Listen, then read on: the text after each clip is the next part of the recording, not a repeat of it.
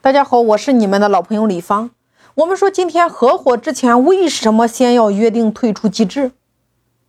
有这么一个案例：三个人合伙，你、你的同学和你的邻居，你负责管理，出资三十万；你的朋友负责销售，出资十万；你的邻居出资二十万。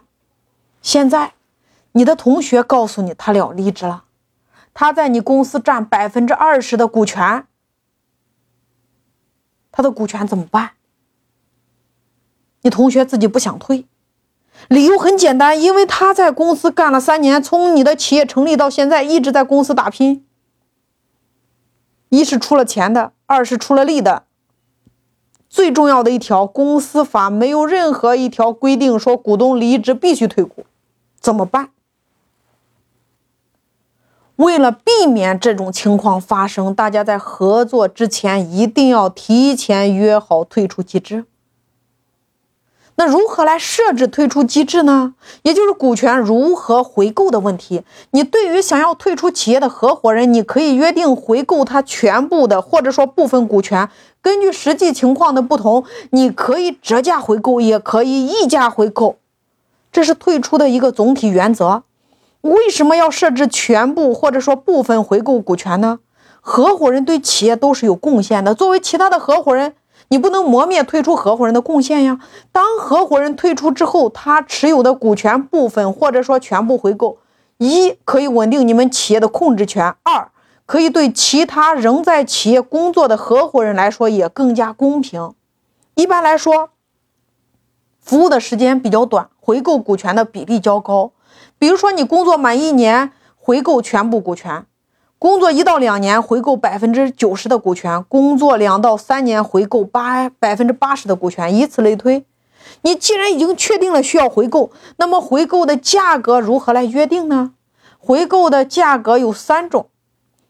第一个，你可以在原始出资额的基础上进行折价或者说溢价回购。第二种。以企业的净资产对应的股权比例数额来确定。第三种，以最近一轮融资估值对应的股权比例数额来确定。这就是合伙人主动退出的回购方案。所以说，你一定要约定你们的退出机制，退出的时候他的股权怎么处理，这是核心。那么我再来给大家讲。我们比较常见的特殊原因导致的回购，第一个，我们说重大过错。你比如说，合伙人违反了竞业禁止限制的规定，泄露了公司的商业机密，违反公司重大的规章制度，或者说给公司造成了多少多少多少损失。